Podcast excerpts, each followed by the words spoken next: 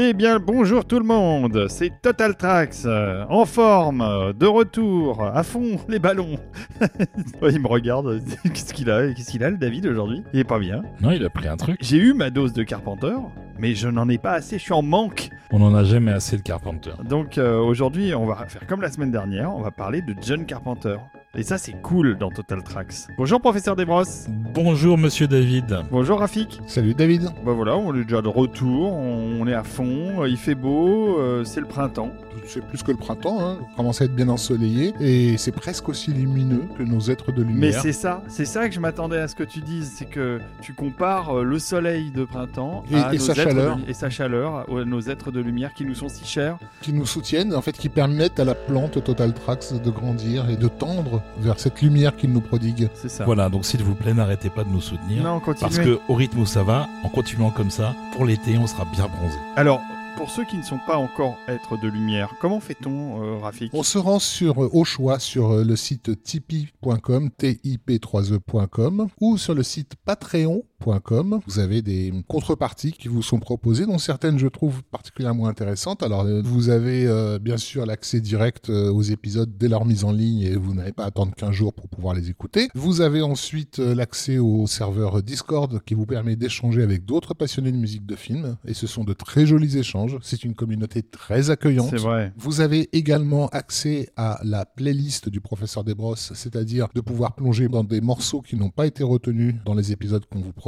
Voilà, en plus de ceux qui ont été retenus. En plus de ceux qui ont été retenus, il y a un palier dans lequel vous avez carrément euh, un disque qui vous est envoyé par le professeur Desbrosses à votre demande. Tout à fait. Et enfin, donc le palier où vous pouvez coucher avec David Ogia, euh, mais celui-ci n'a pas encore été atteint. Je sais plus s'il était à 10 000 ou on n'avait pas encore fixé la somme exacte. Et Madame Ogia n'a pas encore signé le, le Ah si, si, elle, la, décharge. elle- si, si, elle- ça, elle m'a dit aucun problème. hein, euh, Elle me décharge complètement. Mais par contre, euh, oui, oui, il faut trouver le, le montant adéquat. Je sais pas, 1, 2, 3 euros peut-être Bon, très bien. Bah, je me rends compte euh, que je suis en page d'accueil de Tipeee en plus. C'est ça qui est drôle. Ma gueule est sur la page d'accueil de Tipeee, les enfants. Oh. Avec l'équipe de l'apéro du Capitaine. Oh, et nous, on n'y est pas par contre. hein. Ben non. Cela dit, on a été mis en avant récemment comme étant les créateurs de la semaine en termes de podcast sur Tipeee. Alors merci Tipeee. C'est gentil de nous avoir mis en avant comme ça. Et donc surtout, vous, vous rentrez dans un univers de bienveillance et de chaleur humaine euh, insensée dont on profite à chaque enregistrement d'émission. C'est vraiment grâce à nos tipeurs que Total Tracks existe et que Total Tracks peut vous proposer chaque semaine un épisode sur des sujets divers et variés, dont certains d'ailleurs ont été suggérés par nos contributeurs. Ouais. N'hésitez pas sur nos réseaux sociaux, Facebook, Twitter, Instagram, à nous contacter, à nous laisser euh, À nous laisser des mots, à partager les épisodes parce que mine de rien, euh, Bah oui. le, le partage ça fonctionne quand même euh, pas mal et ça nous ramène euh, du monde et on l'a bien constaté ces derniers mois. hein, euh,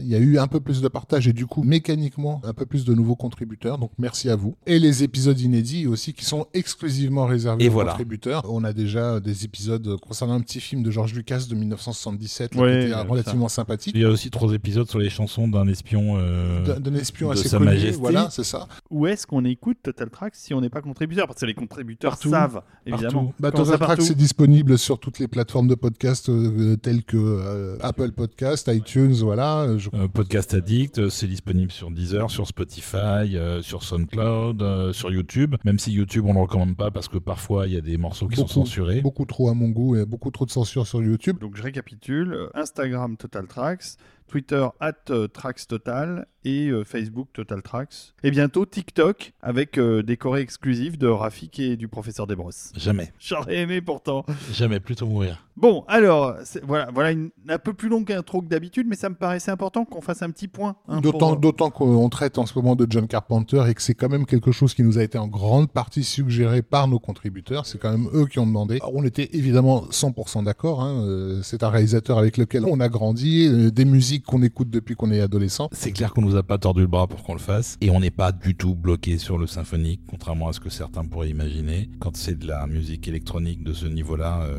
on n'a pas d'hésitation non plus. Formidable. Eh ben, continuons donc. On va tout de suite écouter un morceau, puis on en parle après. Allez, c'est parti.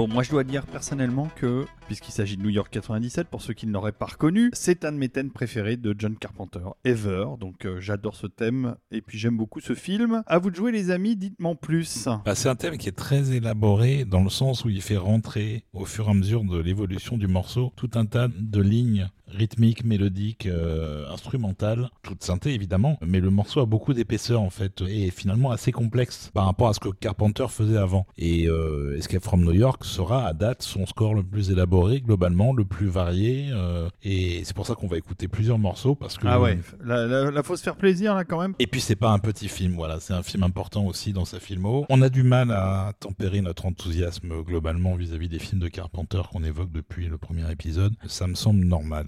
On a grandi avec. C'est un morceau qui est un peu plus euh, joyeux, entre guillemets, que ce à quoi Carpenter nous avait habitués. Même si on a presque la même basse euh, lancinante qu'on avait déjà dans Assaut. Assaut était vraiment très abstrait euh, comme morceau, collait très bien avec l'esprit abstrait du film. Et là, New York 97, c'est pas vraiment abstrait, c'est un mélange de post-apo et de western, encore une fois. Très brièvement, on resitue pour la personne qui n'a pas vu le film, c'est un film qui à l'époque où il sort est un film de SF, donc puisqu'il se passe en 1997 et que le film sort en 1981, dans lequel on imagine que l'île de Manhattan est devenue une énorme prison. Oui, parce que la criminalité a augmenté de 400% en l'espace de très peu de Où temps. en gros on, on- on a cerclé euh, ça avec des tours et, euh, et on laisse les prisonniers se démerder entre eux, c'est-à-dire ils vivent dans un état entre guillemets euh, sauvage. Le problème c'est que l'avion présidentiel va avoir un gros pépin et va se cracher pile poil Pile poil au mauvais endroit. au mauvais endroit.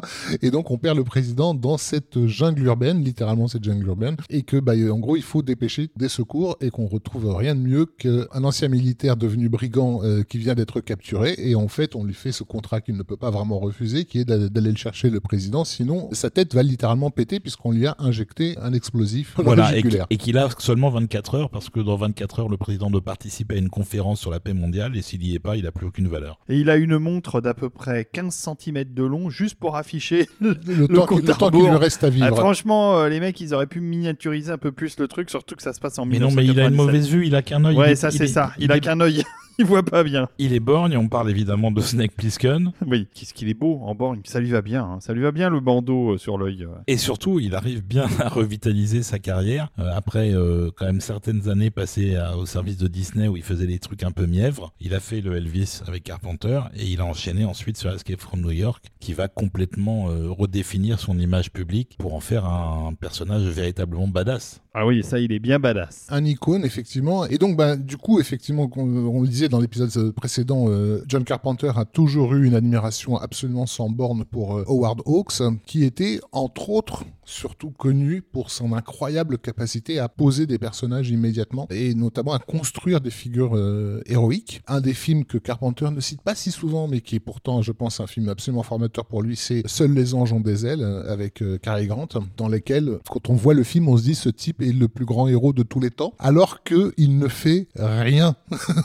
Il a aucune action héroïque à l'image. Il ne fait aucun doute pour le spectateur que c'est lui le boss. C'est lui qui est meilleur que tout le monde parce qu'en fait il est construit à travers le regard des autres personnages. Et c'est exactement comme ça que le personnage de Snake Plissken va être euh, écrit et mis en scène. C'est à, travers le regard des autres sur lui en fait. Il, est vu comme une légende en fait. Un personnage avec euh, une dose de second degré de sarcasme euh, vraiment intéressant pour ce type de, film. Tu as raison, Rafik, le regard des autres est vraiment génial puisque tous le croient mort et que ça revient sans arrêt dans le film. Et ça aussi, le, coup de la blague récurrente, c'est un truc qui vient de War Dogs. On avait déjà ça dans Assaut avec le tape à un clope, qui revenait tout le temps. Ben, en gros, il utilise ce que les maîtres euh, lui, ont, appris. Ceci dit, c'est imp- important de noter que c'était pas forcément le film qu'il était censé faire, puisque dans le deal qu'il avait avec Afro Embassy, il était question qu'en fait, il enchaîne The Fog avec The Philadelphia Experiment, sauf qu'ils ont d'énormes problèmes d'écriture sur ce projet-là. Le film finira par se faire beaucoup plus tard, sans Carpenter à la réalisation, mais euh, uniquement Mais à la prod. au- à la prod et au scénario, effectivement, le film euh, ne marquera pas les mémoires. New York 97, c'est en fait un projet qu'il avait depuis 1976, à l'époque où justement il écrivait en- entre autres pour la télévision et qu'il avait notamment réussi à, à développer le, le script des yeux de Laura Mars qu'il avait vendu. Et il avait également ce script de- d'Escape from New York qui n'intéressait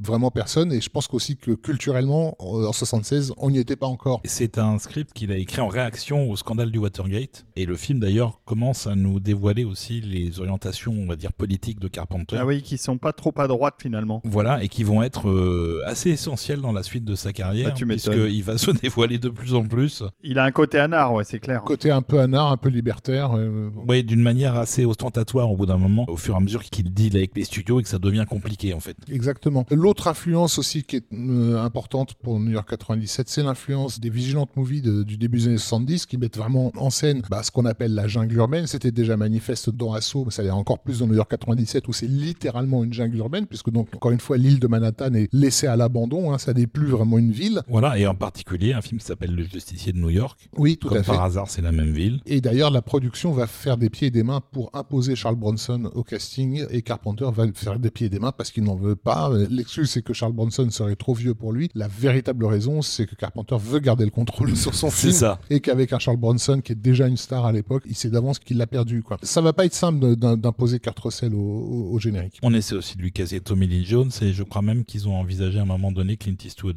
Tommy Lee Jones, qui d'ailleurs jouait dans Les yeux de Laura Mars, écrit par John Carpenter. Et dans Black Moon Rising, euh, quelques années après, qui est également un scénario de Carpenter. Par contre, pour ce qui est de Clint Eastwood, ça va pas tomber dans l'oreille d'un sourd, puisqu'en fait, Kurt Russell va se servir en partie du jeu de, de Eastwood dans les westerns de Sergio Leone notamment, pour développer en fait le- son personnage de Steak Plissken, qui dans certaines de ses mimiques reprend littéralement celle de l'homme sans nom. Le film est essentiellement tourné euh, À Saint-Louis. à Saint-Louis, dans le Missouri. Il dispose d'un budget de 6 millions, mais c'est un film qui est beaucoup plus ambitieux que ce que son budget de lui permet. Et du coup, il va falloir ruser. Et la ruse, effectivement, elle va passer par là. C'est que la ville de Saint-Louis a été victime d'un énorme euh, incendie à l'époque. hein, Et que la région a besoin de se reconstruire et donc a besoin d'argent. Donc elle est prête à accueillir des tournages. Et eux, c'est parfait.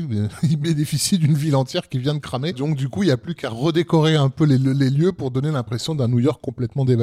Quoi. C'est ça. Et alors, il restait le problème de la base des forces de police qui encerclent l'île de Manhattan, qui est installée sur euh, Liberty Island, donc l'île où il y a la statue de la liberté. Et là, c'est un matte painting. Il y, a- y certains Pas- plans non, pas qui du sont tout. faits vraiment Non, non, euh, ils ont- Liberty ils ont- Island. Ça a été la première équipe de cinéma qui a eu la permission de tourner sur Liberty Island de nuit. Et il y a un plan absolument magnifique qui est vraiment un plan tourné sur place où on voit la statue de la liberté éclairée la nuit. Le décor est exactement comme il est en réalité. Juste Carpenter l'a habillé avec quelques mecs en costume et ça passe crème. Mais c'est vrai que c'est lié aussi à pas mal de plans d'effets spéciaux. dont euh, certaines matte paintings réalisées par un jeune euh, cinéaste euh, du nom de James Cameron. James Cameron, il n'y a pas que lui, mais Cameron, déjà comme Carpenter, est très très ambitieux à l'époque et n'hésite pas à mettre son nom partout où il peut. Mais effectivement, il a participé aux effets du film. Il y a plein d'effets remarquables. Bon, déjà plein de matte painting tout à fait remarquables, ça c'est sûr. Dont un qui est quasiment invisible à la toute fin dans la poursuite finale. Et aussi un truc que je trouve sympa, c'est qu'on a dans le film une séquence où le héros est parachuté au-dessus de la ligne de Manhattan avec un planeur. Et en fait, ce planeur bénéficie d'une sorte de vision informatique de l'architecture de la ville. en wireframe. En, wireframe, voilà. Et ce wireframe, en fait, c'est pas de l'image électronique. C'est de littéralement des maquettes qui ont été peintes avec de la peinture verte. C'est ça, et ça marche très bien d'ailleurs. Parce que c'était trop compliqué à faire en informatique à l'époque. ouais. Bah, ça aurait pu être fait, mais il aurait fallu plus de budget. Et pour l'anecdote, j'ai découvert ça récemment en fait, c'est que euh, la voix off qui nous accueille au début du film et qui nous présente l'île de Manhattan en tant que prison, c'est une voix de femme et c'est en fait Jamie Lee Curtis euh, qui n'est pas créditée au générique mais qui, fait la voix parce qu'elle était euh, plutôt copine avec Carpenter à l'époque. Tu parles, tu parles, tu parles, mais on n'écoute pas de musique. Mais c'est vrai, il faut écouter Alors la musique. qu'on a de- plusieurs morceaux, je propose au professeur Desbrosses de nous dire ce qu'on va écouter. On va écouter un morceau qui se situe vers la fin du film, c'est-à-dire qu'après tout un tas de péripéties, les protagonistes du film, donc Snake Plissken et les gens qu'il a euh, réunis autour de lui pour l'aider, contre évidemment euh, leur libération euh, anticipée de la prison, poursuivis par tous les méchants de Manhattan qui sont nombreux et bienvenus, se poursuivent sur le pont de la 69e rue, qui est aussi un pont de Saint-Louis, qui avait été acheté par la production du film pour un dollar à la ville, pour que la ville ne soit pas en risque s'il y avait eu un problème avec un des comédiens, qu'il y avait eu un blessé, un mort, quelque chose, qui a ensuite racheté le pont pour un dollar une fois la production terminée. Excellent. C'est vraiment des ruses de juristes, ça. Bon, on écoute ça, ça s'appelle le 69th Street Bridge. Comme vous voyez, David a amélioré son anglais.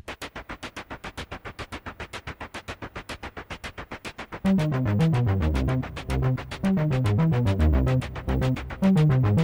you.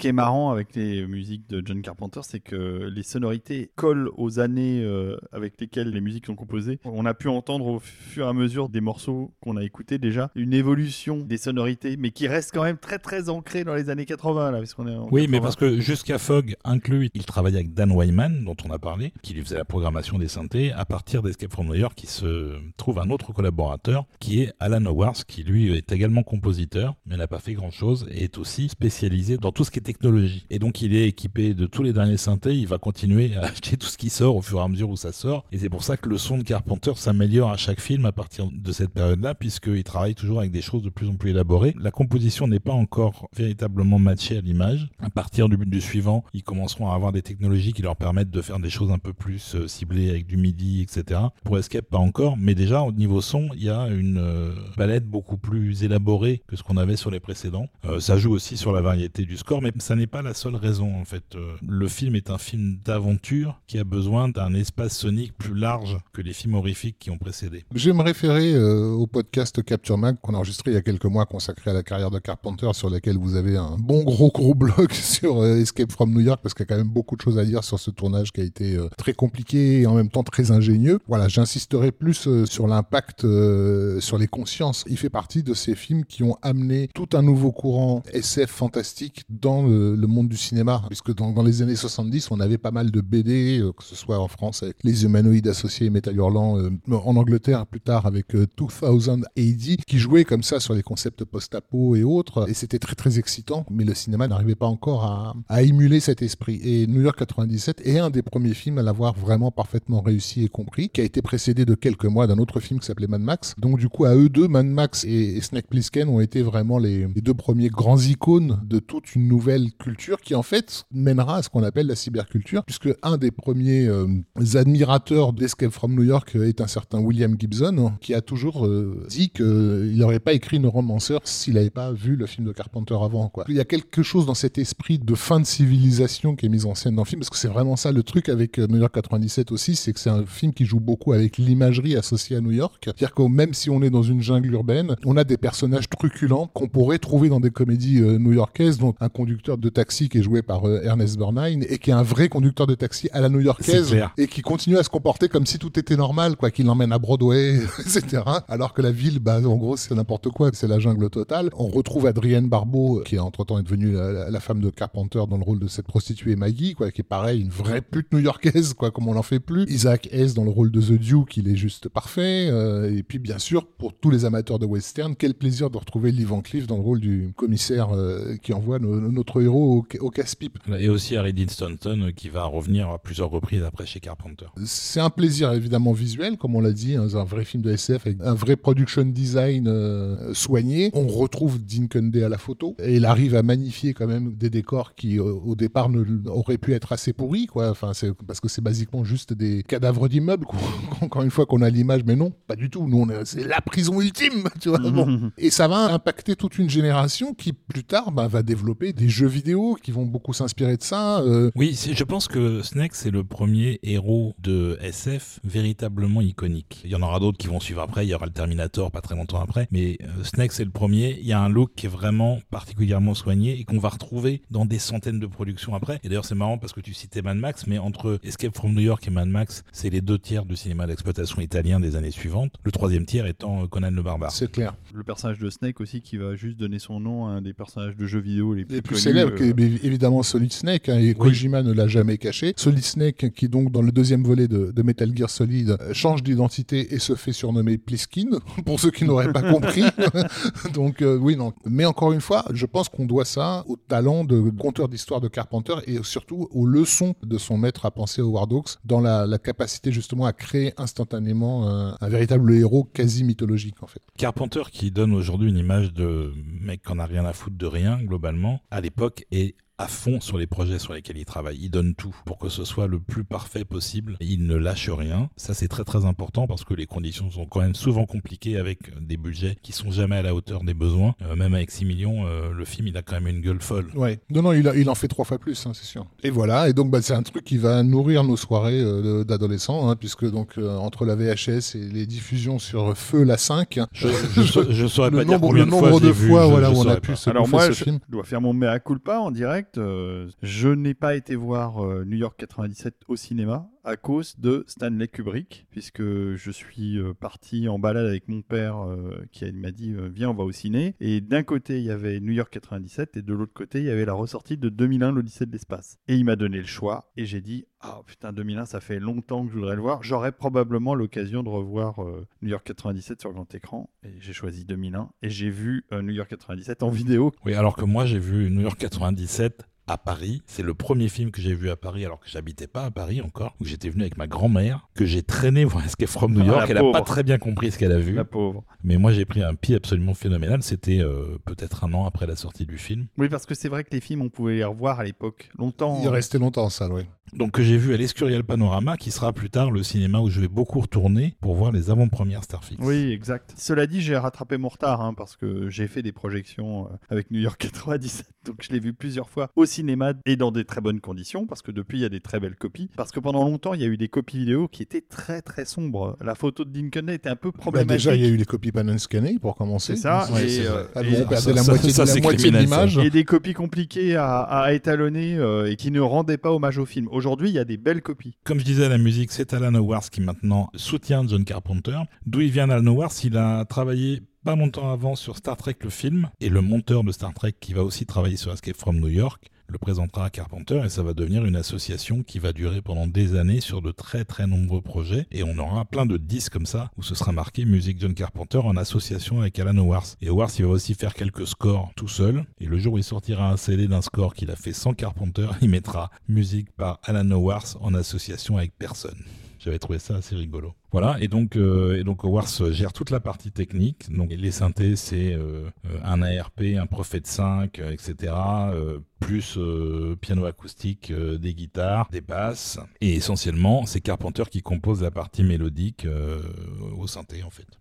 Et clairement, pour un mec qui fait du synthé, il a une véritable palette mélodique qui commence à se développer dans le film et qui va continuer encore dans les suivants jusqu'à un- une période de pic en fait, cinq ans plus tard, dont on reparlera un peu plus tard. Bah oui, on va y revenir. Sachant qu'une des inspirations derrière la musique d'Escape from New York, c'est des albums de Tangerine Dream et, de, et du groupe The Police. Voilà, et puis une dernière anecdote, c'est que contractuellement avec la production, ils étaient obligés de fournir un score écrit. Ça, ça n'a pas dû faire plaisir à, à John Carpenter. John Carpenter ne sait pas écrire la musique. Il sait uniquement l'improviser. Et donc, euh, Alan Howard, une fois que le score a été finalisé, enregistré et prêt à être monté dans le film, a retranscrit à la main tous les morceaux pour les fournir, euh, pour répondre à cette obligation. Voilà. Comment ça se passe euh, au niveau des disques et tout? Parce que moi, j'ai découvert la musique de Carpenter euh, bien après la sortie des films. Est-ce que euh, les scores sortent en disque sans problème? Oui, il y a un vrai culte autour des musiques de Carpenter depuis Assaut, littéralement. hein. Encore plus depuis Halloween. À partir d'Halloween, tout sort en disque à l'époque. Et quasiment tous les scores ont été réédités depuis dans des versions intégrales, plus longues, avec des morceaux additionnels, etc. Ils sont pas tous trouvables aujourd'hui, mais il y a beaucoup, beaucoup de choses qui sont disponibles. Il manque pas grand-chose, en fait. Hmm. Donc, c'est pas un auteur rare en matière de, de discographie. Non, non. Et Non, tant mieux. clairement pas, non.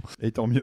Non, mais c'est normal, il est, énormément samplé en fait. C'est plus simple de sampler du Carpenter que de sampler du John Williams. Donc ça explique aussi son succès. Et puis, et puis, euh, il y a une patte euh, particulière. Il y a plein d'autres gens à cette époque-là qui se mettent à faire des scores au synthé pour des tas de films. Rien ne sonne comme du Carpenter. Il a une voix. Et bien justement, on va revenir à cette voix pour le troisième morceau euh, consacré à New York 97 qui s'appelle Over the Wall. Voilà, qui est le dernier morceau du film avant le générique de fin, qui est la séquence où euh, Nick Plissken est en train de grimper le long du mur, qui va lui permettre de sortir de Manhattan. Et il se passe des trucs, et on vous dit pas quoi. Et si vous n'avez pas vu le film, Ah voyez-le. oui, parce que si vous n'avez pas vu le film, en effet, c'est un des Carpenters à ne pas rater. Voilà, mais il y en a plein à ne pas rater. En fait, vous allez voir que notre enthousiasme ne va pas retomber tout de suite. Hmm.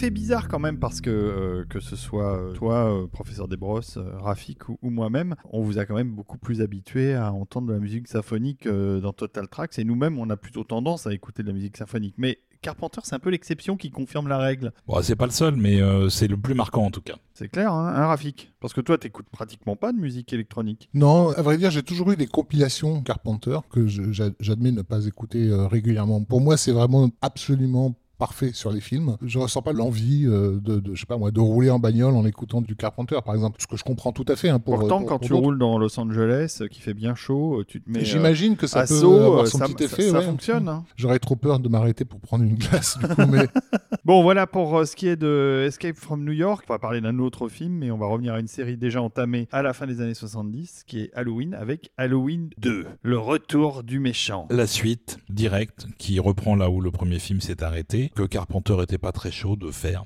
Mais il l'a fait quand même. Non, il l'a pas fait. Il l'a fait à moitié parce qu'il l'a finalement pas réalisé. Même s'il s'avère qu'il a quand même donné un coup de main, qu'il y a quand même une bonne partie du film qui a été mise en, en scène par Carpenter. Mais le film est signé Rick Rosenthal, qui était un relatif euh, débutant à l'époque. oui, tout à fait. Euh, Rick Rosenthal, euh, qui est d'ailleurs pas mauvais, hein, puisqu'il avait euh, juste après réalisé un film de prison qui s'appelle Bad Boys, qu'il a fait juste après Halloween Ouais, 2. avec Sean Penn. avec Sean Penn, un film assez solide, mais c'est vrai qu'il n'a pas forcément eu une, une énorme carrière par la suite. ouais. Donc euh, le film est quand même écrit par Carpenter, produit par Carpenter. Mise en musique par Carpenter. Voilà, et le film est censé terminer l'histoire de euh, Laurie et Michael Myers. Et il y a besoin d'un petit truc pour redynamiser un peu tout ça. Et donc il va être révélé assez rapidement dans le film que Michael Myers est en fait le frère de Laurie, qui va être euh, un des éléments euh, essentiels dans la poursuite de la franchise euh, jusqu'au reboot en 2018 où cet élément-là va complètement disparaître. Mais en attendant, c'est un film où Carpenter s'est quand même pas mal euh, investi, hein, même s'il n'était pas chaud.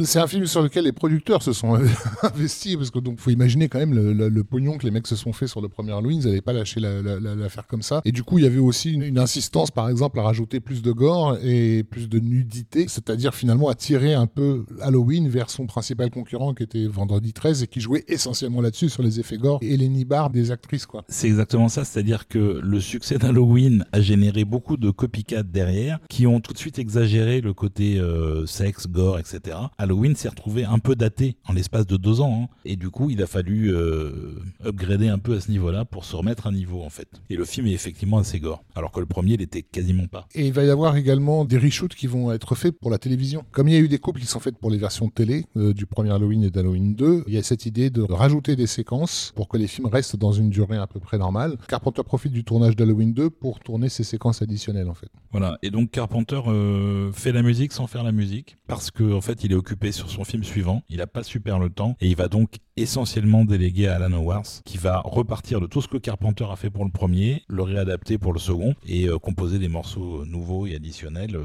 en fonction des besoins du film. Ça donne quoi du coup? Bah, ça donne une, une relecture du thème principal d'Halloween, sur lequel, euh, en plus du piano qu'on avait dans le premier, on a aussi un orgue synthétique qui rajoute un côté un peu plus gothique, mystique. euh, on peut écouter le morceau. Ah si bah vous faut qu'on écoute ça. Voilà, le thème de Halloween 2 par euh, Carpenter slash Alan Howard.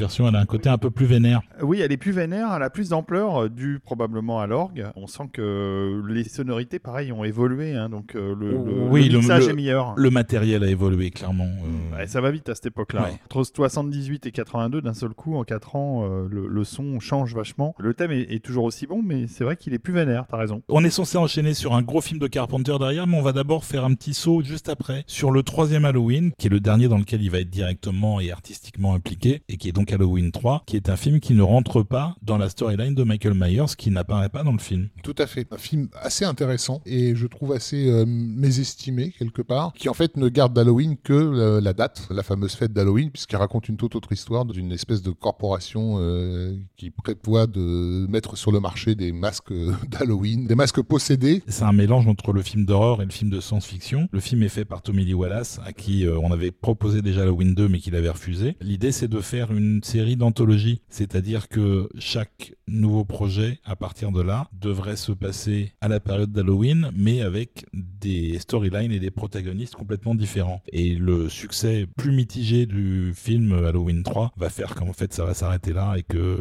le 4, qui arrivera quelques années plus tard, retournera directement dans la suite des aventures de Michael Myers. C'est le méchant slasher qui plaît au, au public. Et c'est un peu dommage parce que franchement, en tant que film euh, d'épouvante, je trouve que Halloween 3 fonctionne euh, plutôt bien. Il y a des choses assez inquiétantes, une véritable cruauté euh, infligée aux gamins dans, dans le film, C'est clair. et qui en fait correspond bien aussi à l'esprit euh, entre guillemets païen de cette fête-là. Ouais, mais c'est un peu un film d'exploitation. Oui, mais j'ai toujours trouvé que d'une part que l'affiche était absolument proprement terrifiante. où On a, on a ces trois personnages euh, anamorphosés euh, en, en ombre chinoise, euh, voilà, qui marchent euh, sur un ciel rouge. Avec, avec un visage dans le ciel. Ouais. Enfin, bon, moi, j'en ai un souvenir effectivement lointain, mais j'ai le souvenir d'un film effectivement inquiétant qui ne cherchait même pas du tout à marcher sur les traces de son prédécesseur. Et c'était d'ailleurs une des conditions posées par Carpenter qui voulait qu'on foute la paix à Michael C'est ça, pour lui le 2 c'était terminé après. Évidemment ça va pas être le cas, mais euh, lui n'aura plus grand chose à voir avec ça, si ce n'est prendre la thune, euh, à la limite on peut pas lui en vouloir. Halloween 3 ça devait pas au départ être réalisé par Tommy Lee Wallace, il devait être réalisé par Joe Dante, qui va finalement lâcher l'affaire pour aller faire euh, son segment de Twilight Zone avec Spielberg. Ça aurait été intéressant par Dante. Euh, mais globalement le film se regarde, c'est pas un truc majeur, mais euh, c'est pas absolument honteux. Et encore une fois c'est Carpenter qui signe la musique avec un nouveau thème complètement différent. Il a signé que la musique ou il a écrit des choses sur le scénario? Non, Euh, il, est, il est juste euh, crédité comme producteur, puisque de toute façon, il a aussi des droits sur les personnages, euh, vu qu'il avait écrit le scénario du premier, et euh, crédité en tant que compositeur. D'accord. Donc euh, travail euh, minimal, on va dire, pour euh, Carpenter.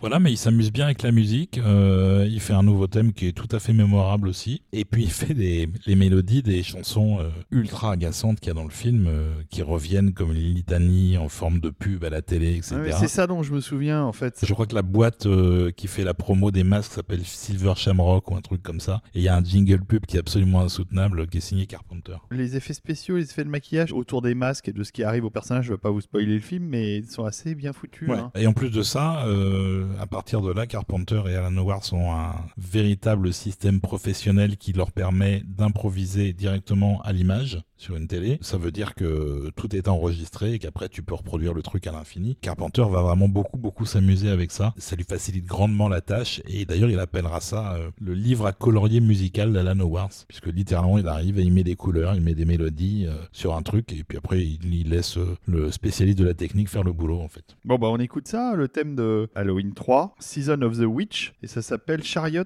of Pumpkins. Voilà, le film s'appelait Le sang du sorcier en France. Ah oui, c'est ça. Il n'y a pas de sorcier dans le film, hein, je précise.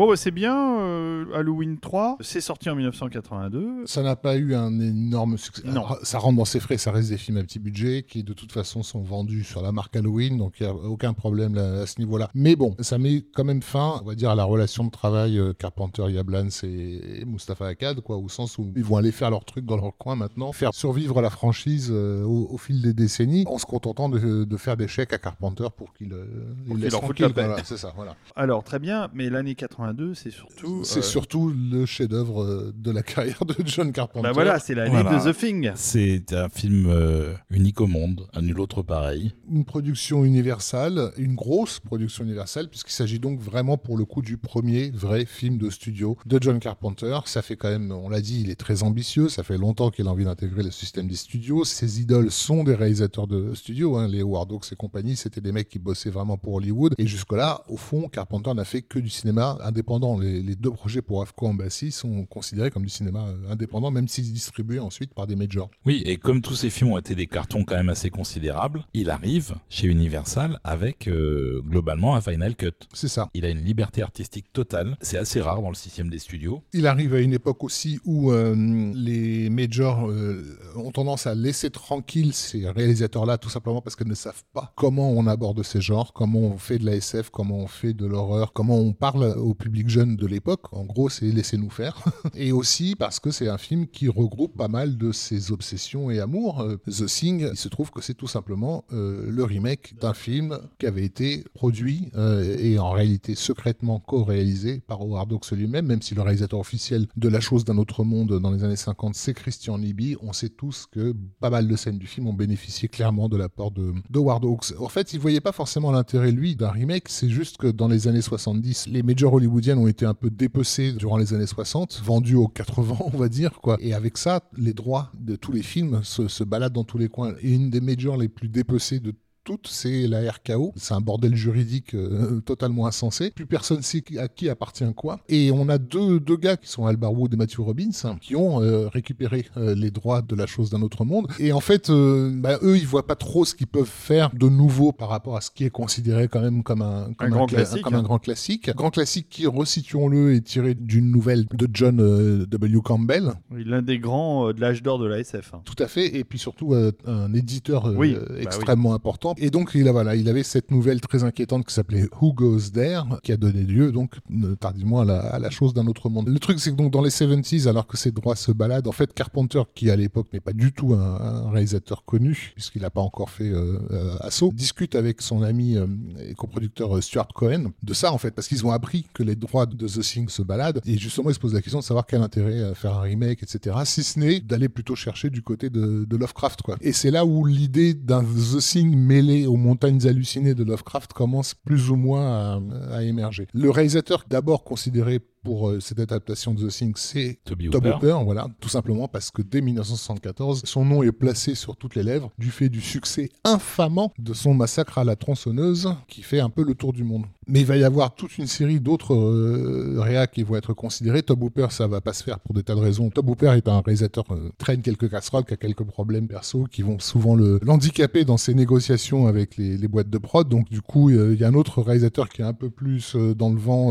dans ces années-là, qui est John Qui est, associé également euh, au projet. Et on aura même euh, Ridley Scott après le succès d'Alien, Ridley Scott est beaucoup plus intéressé pour aller faire son film de SF inspiré d'une BD française. Et au final, ça revient à Carpenter, qui va dire oui, qui va commencer la pré-production, qui va commencer le casting, le casting avance bien, et puis à un moment donné, il est sur le point de repartir et de lâcher l'affaire, parce qu'il y a un autre film en écriture depuis un moment et qui pourrait se faire rapidement, qui s'appelle El Diablo, qui aurait été le western de John Carpenter. Je pense que c'est un mélange de le film n'était pas tout à fait prêt, et finalement il a décidé de faire The Thing d'abord, il fera jamais El Diablo, il va le produire dans les années 90 avec un autre réalisateur, mais je pense aussi qu'il y a eu une trouille de sa part de faire un western, qui est le genre fondateur pour lui et euh, le genre avec lequel il joue, autour duquel il tourne depuis le début de sa carrière et ça va durer jusqu'à la fin. Faire un western pur et dur, c'est casse-gueule. Surtout à cette époque où effectivement le genre est presque considéré comme euh, mort et enterré. Ah bah, il est Euh, mort, hein. je- C'est ça, clair. à, à part Clint Eastwood, plus personne ne fait de même, western. même, Même Clint- Eastwood, il en Clint- fait même Eastwood n'en fait pas à ce moment-là. Pell Rider arrivera juste après et ça sera un petit succès d'estime, mais c'est quand même très compliqué de vendre Ouais, un pareil western. pour euh, Silverado, euh, c'est que 2-3 ans après. Ouais. À ce moment-là, il y a vraiment rien euh, sur le terrain du western dans le cinéma américain. Alors que, parallèlement à ça, le cinéma, on va dire,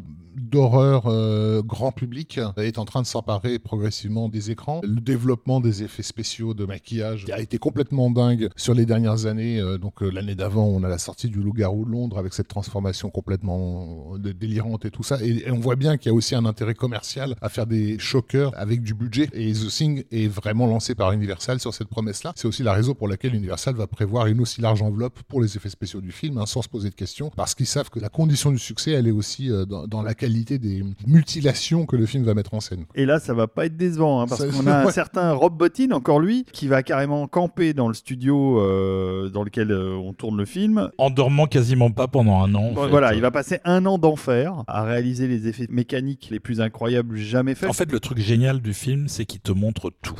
Mais déjà au niveau de l'ambition, en fait, parce que avant même d'arriver au résultat final, il y a juste l'idée de le faire, quoi. Parce qu'effectivement, donc contrairement au film original où la créature était finalement bien identifiée, dans cette version-là, il cherche justement à aller draguer du côté de Lovecraft de ses descriptions de l'indescriptible. L'idée, c'est d'avoir des visions totalement aberrantes où le spectateur s'est dit, je, ne comprends même pas ce que je suis en train de voir. Et donc, bah, en fait, l'alien de The Thing n'est pas un alien, ce sont littéralement les cellules en fait qui, se- qui sont euh, vivantes et indépendantes et qui euh, répliquent le corps qu'elles parasitent. Voilà, ce qui donne des stades De transformation, de, voilà. déformation, de recomposition euh, arrêtées en cours, qui sont absurdes en fait. C'est des ça. choses qu'on n'avait jamais vues avant au cinéma. et qui sont en grande partie inspirés des cauchemars euh, personnels de Rob Bottin d'ailleurs. Mais c'est vrai que quand, quand ils montrent euh, à Universal les dessins de pré-production, les mecs se disent Vous êtes sûr? Vous allez vraiment faire ça Euh, et parce Surtout, que ça, ils devaient se demander s'ils pouvaient faire ça, ça. ça, ça semble impossible à, à obtenir. Mais effectivement, ça va être un des gros, gros euh, challenges du film que d'avoir ces visions dantesques euh, à l'image et crédibles. Et ça va être plus que crédible. hein. Ouais, mais c'est un film complexe à mettre en place. En plus, il tourne les intérieurs en studio, mais dans un studio réfrigéré pour que euh, y ait de la vapeur qui sorte de la bouche des comédiens. Il n'y a pas de femmes, il n'y a que 12 hommes dans la base. Et ce sont les seuls protagonistes qui vont se faire désinguer les uns après les autres, évidemment. Ça aussi, ça va faire l'objet d'une grosse négociation. Le fait que ce soit un all-male cast, justement, qui a absolument euh, zéro euh, idée de romance, quelle qu'elle soit. Il y a tout un aspect, euh, encore une fois, abstrait dans The Thing. Et si Carpenter n'avait pas eu euh, totale carte blanche, ça aurait été très compliqué pour lui d'imposer ça euh, au Major de l'époque. Le film correspond pas du tout à, un- à un film, euh, on va dire, sexy d'été, quoi. Bon, j'imagine pareil que dans Capture, vous avez vu, dû passer 2h37 Voilà. euh, sur The Thing. Ben, on va juste résumer en- rapidement le pitch pour la personne qui n'a pas vu. Donc The Thing, ça se passe dans une base dans l'Antarctique avec en gros basiquement une, une équipe américaine qui un jour reçoit la visite impromptue de d'un hélicoptère euh, norvégien à la poursuite d'un chien de traîneau qui cherche absolument à tuer. L'hélicoptère explose dans cette opération. Un des Norvégiens euh, qui cherche absolument à tuer le chien blesse un des Américains et donc du coup en retour se fait immédiatement buter. Et évidemment, l'équipe américaine est subjuguée de genre mais qu'est-ce qui leur arrive Qu'est-ce qui se passe Qu'est-ce qui se passe Allons jeter un œil à cette base norvégienne qui ne répond pas à la radio. Et lorsqu'ils font une expédition pour aller à la base norvégienne, ils s'aperçoivent qu'elle a été entièrement détruite. Tout le personnel est, est mort. Euh, certains apparemment se sont suicidés et qu'ils avaient quelque chose qui était là, réfrigéré et qui n'y est plus. En retrouvant des images euh, vidéo, cette équipe apparemment a, a sorti de, des glaces un, un vaisseau spatial. Et donc, bah, ils auraient récupéré quelque chose dans ce vaisseau spatial, mais on ne sait pas quoi. Vaisseau spatial qu'on voit dès l'ouverture du film, c'est le premier plan du film. C'est vrai. fait. Et qui rappelle furieusement le plan d'ouverture de Predator quelques années Quelques plus tard. années plus tard, de, tout à fait, ouais. de, de McTiernan, qui à mon avis a fait un clin d'œil, un petit clin d'œil, un petit hommage à Carpenter à ce niveau-là. Et donc, bah, pendant que tout le monde se demande qu'est-ce qui se passe, c'est quoi ce truc, c'était quoi ce machin dans la glace, évidemment, le spectateur doit se dire, mais personne ne s'occupe du chien.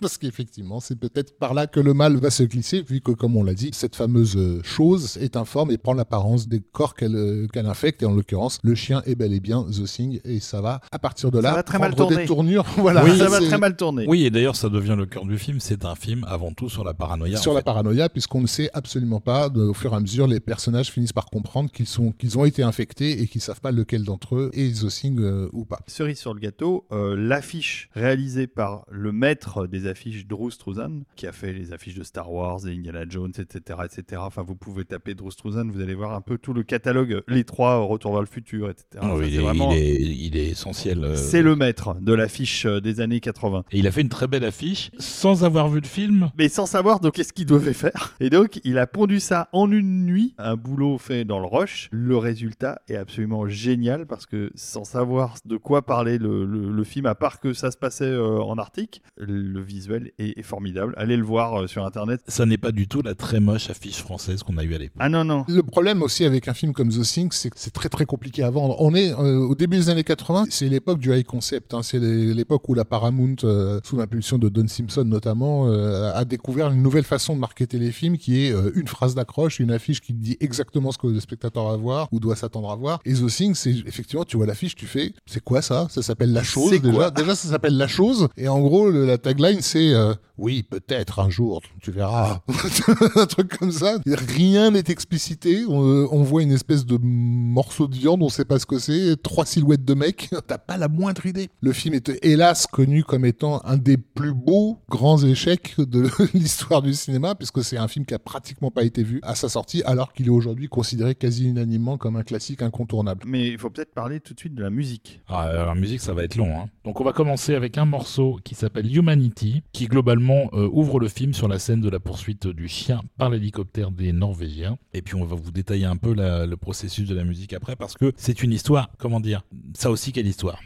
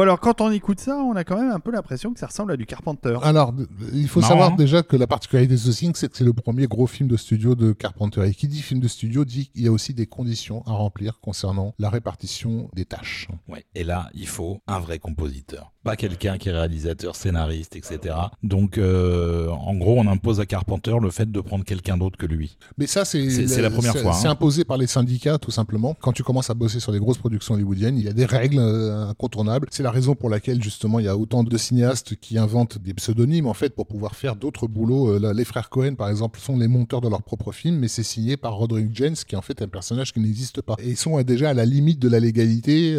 ils peuvent recevoir des amendes s'ils respectent pas les, les engagements euh, syndicaux. Et donc, bah, du coup, le studio, il demande un compositeur aussi pour ça, pour pas être illégal, on va dire. Voilà, et euh, le premier compositeur qui est envisagé, c'est Jerry Goldsmith, sauf qu'il est très occupé puisqu'il travaille actuellement sur des projets de Spielberg que sont euh, Poltergeist et La quatrième dimension, donc il va pas pouvoir faire le film. Le mentor de Goldsmith, Alex North, signale son intérêt pour le projet mais n'est pas retenu. Et c'est vrai que ça aurait été intéressant d'avoir un score d'Alex North parce qu'effectivement, Le Dragon du Lac de Feu, c'était tout à fait dans le ton. Au final, Carpenter suggère Ennio Morricone parce qu'il est fan de Morricone, que c'est une de ses influences depuis longtemps Et là, on retrouve le goût pour le western d'ailleurs. et qu'il s'est marié avec Adrienne Barbeau deux ans plus tôt sur la musique d'Il était une fois dans l'Ouest. Donc euh, Morricone, lui, euh, une fois contacté, euh, refuse. Il est en train de terminer Dressé pour tuer avec Samuel Fuller et il doit enchaîner sur Il était une fois en Amérique. Et au final, Il était une fois en Amérique est décalé. Le film sortira d'ailleurs qu'en 84. Et donc il a le temps. Donc il dit pas oui, mais comme il est aux États-Unis à ce moment-là, euh, il est logé au Château Marmont, le fameux hôtel euh, d'Hollywood. La production lui envoie une caisse de vin pour le convaincre de faire le film. Il dit qu'il accepte de le voir. Le film est encore en tournage à ce moment-là. Lui, il a terminé son job à Los Angeles, il retourne à Rome. Et quelques mois plus tard, euh, Carpenter va le voir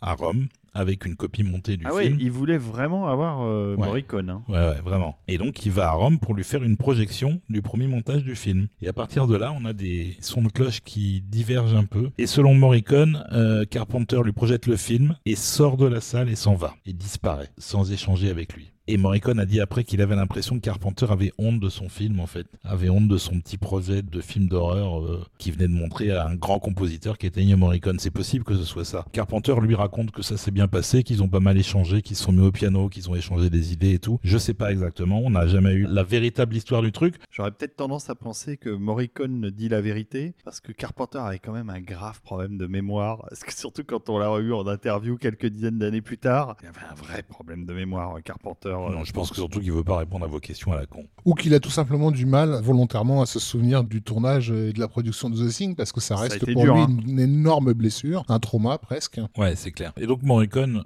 commence par faire une démo synthé de certaines idées musicales qu'il a eues, qu'il envoie à la prod. C'est le morceau qu'on vient d'écouter. Ça sonne comme du Carpenter. Ouais, ouais. Exactement. Et une fois la composition achevée, Morricone reprend l'avion, va à Los Angeles, enregistre avec orchestre cette fois-ci le score, et il refait le morceau en question pour orchestre. Carpenter est très très content aux sessions d'enregistrement. Tout le monde a l'air content du travail de Morricone. Morricone rentre ensuite à, Rome à nouveau et Carpenter fait son montage à l'image de la musique. Ce que Morricone ne sait pas et qu'il va découvrir quand il verra le film des mois plus tard, c'est qu'en fait, il va pas rester grand chose du score dans le film, à part la version synthé qui revient plusieurs fois. Mais tout ce qui a été fait à l'orchestre quasiment, à part deux morceaux, ne sont pas du tout utilisés à l'image. C'est-à-dire que je dirais 70%, 80% de ce qu'il y a sur l'album qui est sorti, qui reprenait le score orchestral, ne sont pas dans le film. Et comme il manquait du coup des trucs, Carpenter a composé des petits morceaux. Il dit bien que le score c'est du Morricone, que c'est pas de lui, euh, mais il a fait des petites virgules comme ça, des, ambiances, des choses euh, dont il avait besoin parce qu'il ne trouvait pas ça dans ce que Morricone avait fait. Donc c'est vraiment un truc très très nébuleux, très très complexe, qui a laissé tout le monde euh, très frustré. Morricone était furieux quand il a vu le film, parce qu'il n'y a que la version synthé.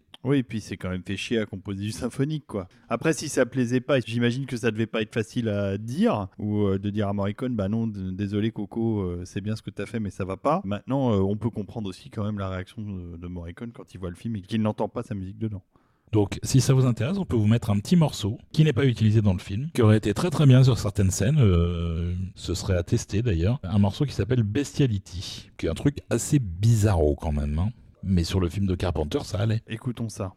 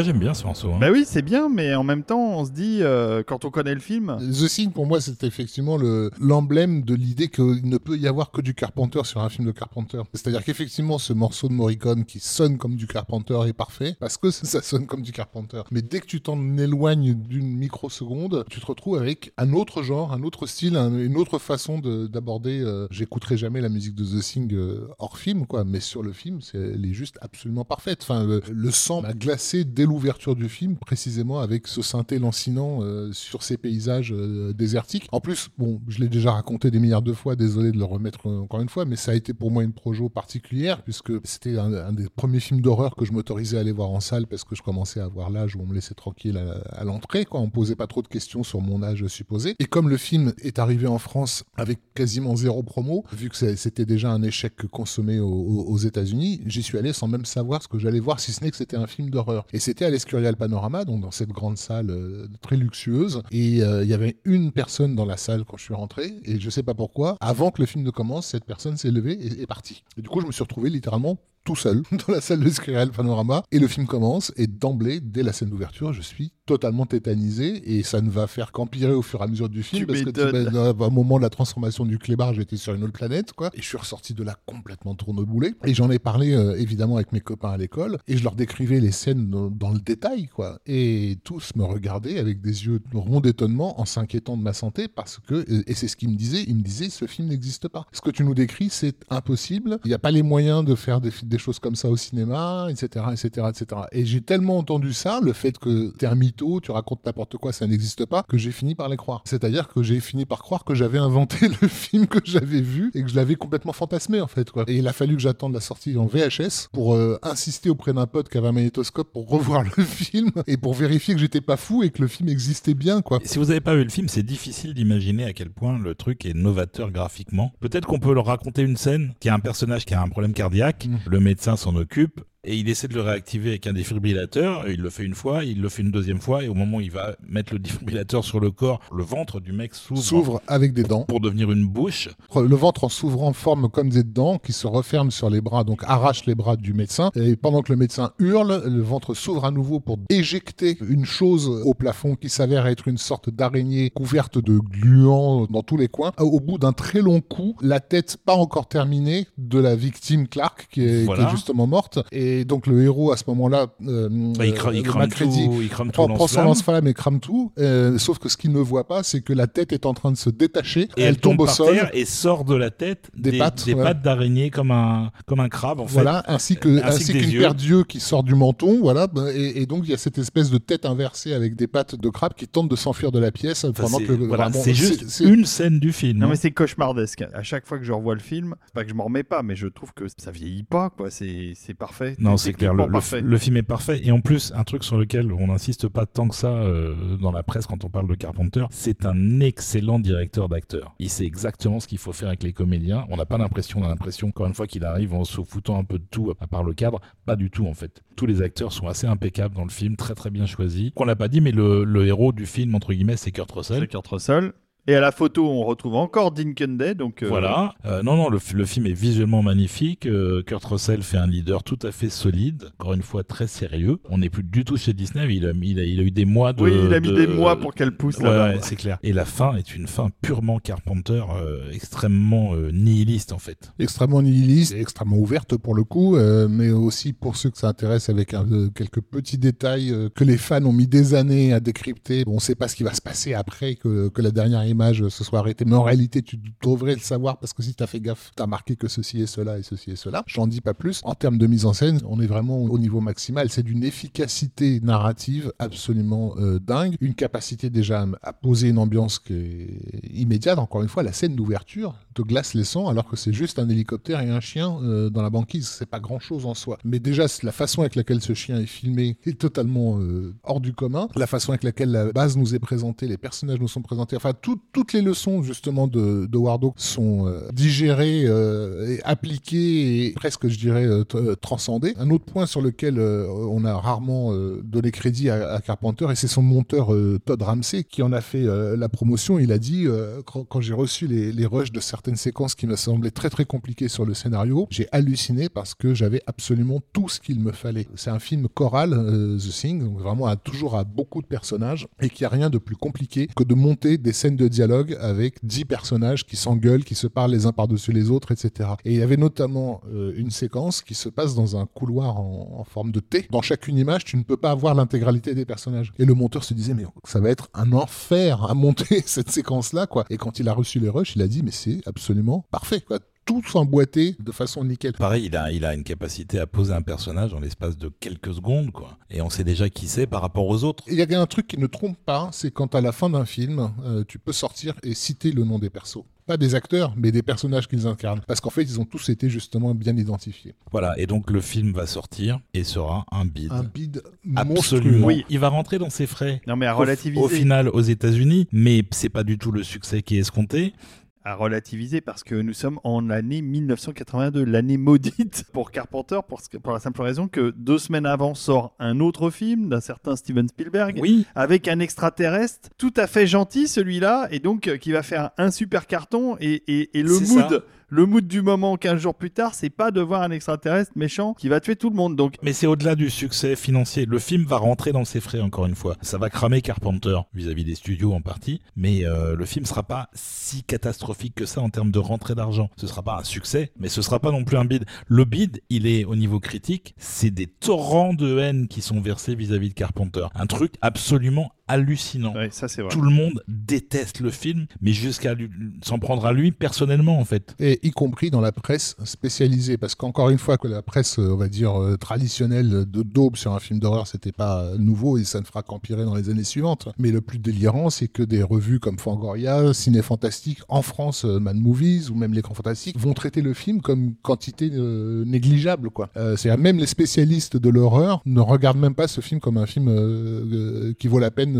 d'être vu, ce qui est totalement aberrant quand on, encore une fois, on, on le découvre euh, vierge de tout, comme, comme ce fut mon cas, et où tu te dis, mais je n'ai juste jamais vu ça de, de ma vie, et pour cause, tu le reverras plus jamais. Quoi. Donc effectivement, non, c'est pas un gouffre financier, mais c'est considéré comme euh, Comme un très très gros échec. un oui. gros échec. Je veux dire, il est au, au box-office américain, il arrive juste un peu devant un, un film qui s'appelle Grise 2, dont je suis désolé, mais c'est pas non plus un film qui a marqué son, son- son temps, et c'était considéré Grise 2 comme un bide mo- monumental, quoi. Il y a des articles de la presse qui appellent Carpenter un pornographe de la violence. Ils ne retiennent que ça du film en fait. Mais il fait à peine plus d'argent euh, au box-office que euh, Darl Invincible, quoi, qui est une petite production indépendante. euh, voilà, pour Universal, c'est cash, hein, c'est un bid, et, et voilà. Et il y a un truc qui va se casser à ce moment-là chez Ah, Carpenter, clairement. qui ne sera jamais totalement restauré après. Il va pas lâcher l'affaire, il va continuer, il va faire des putains de films après. Mais il y a quelque chose qui a changé. Pour Carpenter, c'était vraiment son passeport.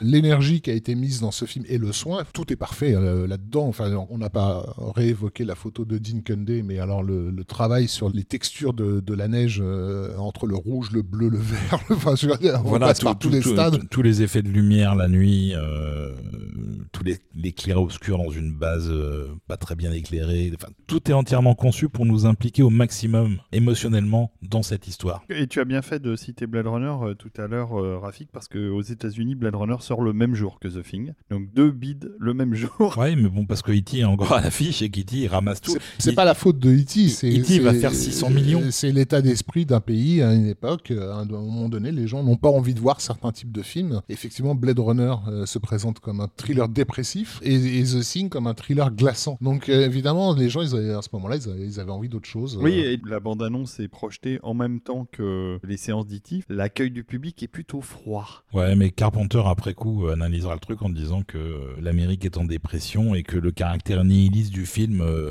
est pas du tout, du tout en phase avec ce que les gens ont envie de voir au cinéma à ce moment-là. clair. Est-ce qu'il va sauver un peu sa peau avec l'exploitation vidéo? Oui, mais euh, c'est sur le plan, on va dire, euh, symbolique. Encore une fois, c'était... euh, c'était Le mal est fait, déjà. Le mal est fait. Son ego a été euh, durablement euh, touché par ça. En plus, bah, c'est pas rien, mais il faisait quand même ce qui est officiellement un remake d'un film de son idole, dans le genre dans lequel il s'était distingué, qui était le, le- le cinéma d'horreur. Enfin, tout était réuni pour que ce soit sa révélation. Et d'ailleurs, dans les semaines qui précèdent la sortie, il est invité à la, à la télé euh, avec John Landis et David Cronenberg, présenté comme le futur du cinéma d'épouvante et d'horreur à Hollywood, quoi, de tous les trois. Landis a déjà le relatif succès de- du Loup-garou de Londres dans les pattes, et Cronenberg et, et Carpenter ne savent pas encore qu'eux, ils ont un bid qui leur arrive entre les mains, parce que Cronenberg, ça va être Vidéodrome, qui va aussi être euh, un film très mal accueilli, et Carpenter, alors lui, il va se, il va se prendre le coup de massue sur la gueule avec, Hmm. euh, avec Ouais, The parce que euh, j'imagine que quand tu montes un film comme The Thing, quand tu vois le résultat final, tu dois te dire bon, ok, il doit pas être dupe de la qualité de son film. Non, je, je pense qu'il a jamais été dupe de la qualité de son film, mais effectivement, mais des années plus tard, nous, nous, quand on l'a rencontré, euh, on lui a reparlé de The Thing, on voyait qu'il était réticent à en parler, et, et on a insisté hein, quand même. euh, Vous avez accouché là d'un classique euh,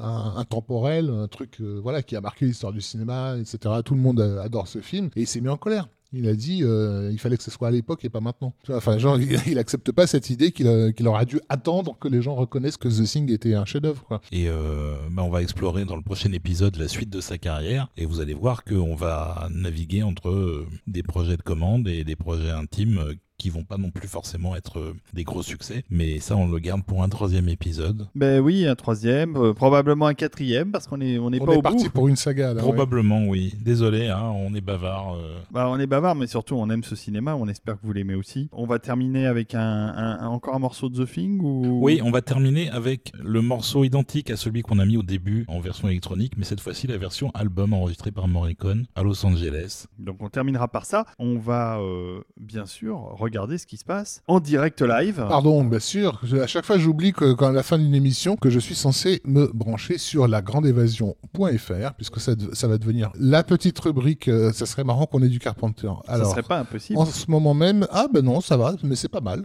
J'accepte. Euh, en ce moment, c'est The Blue Max, Ah, de Jerry le Goldsmith. crépuscule des aigles, la musique exceptionnelle de Jerry Goldsmith et pas n'importe quel morceau parce que c'est le morceau The Attack avec un visuel euh, bien sûr à la Olivier Desbrosses hein, c'est à dire que ça pète donc la grande évasion.fr la meilleure radio de musique Ouais, de film au monde il faut être bien bien spécifique euh, là-dessus parce que il n'y a aucune concurrence qui arrive à la cheville de la grande évasion.fr je fais exprès de, de tirer en longueur parce qu'on arrive Oui. à la fin du morceau J'aimerais savoir quel morceau, mais t'inquiète pas, savoir- tu vas pouvoir nous le dire.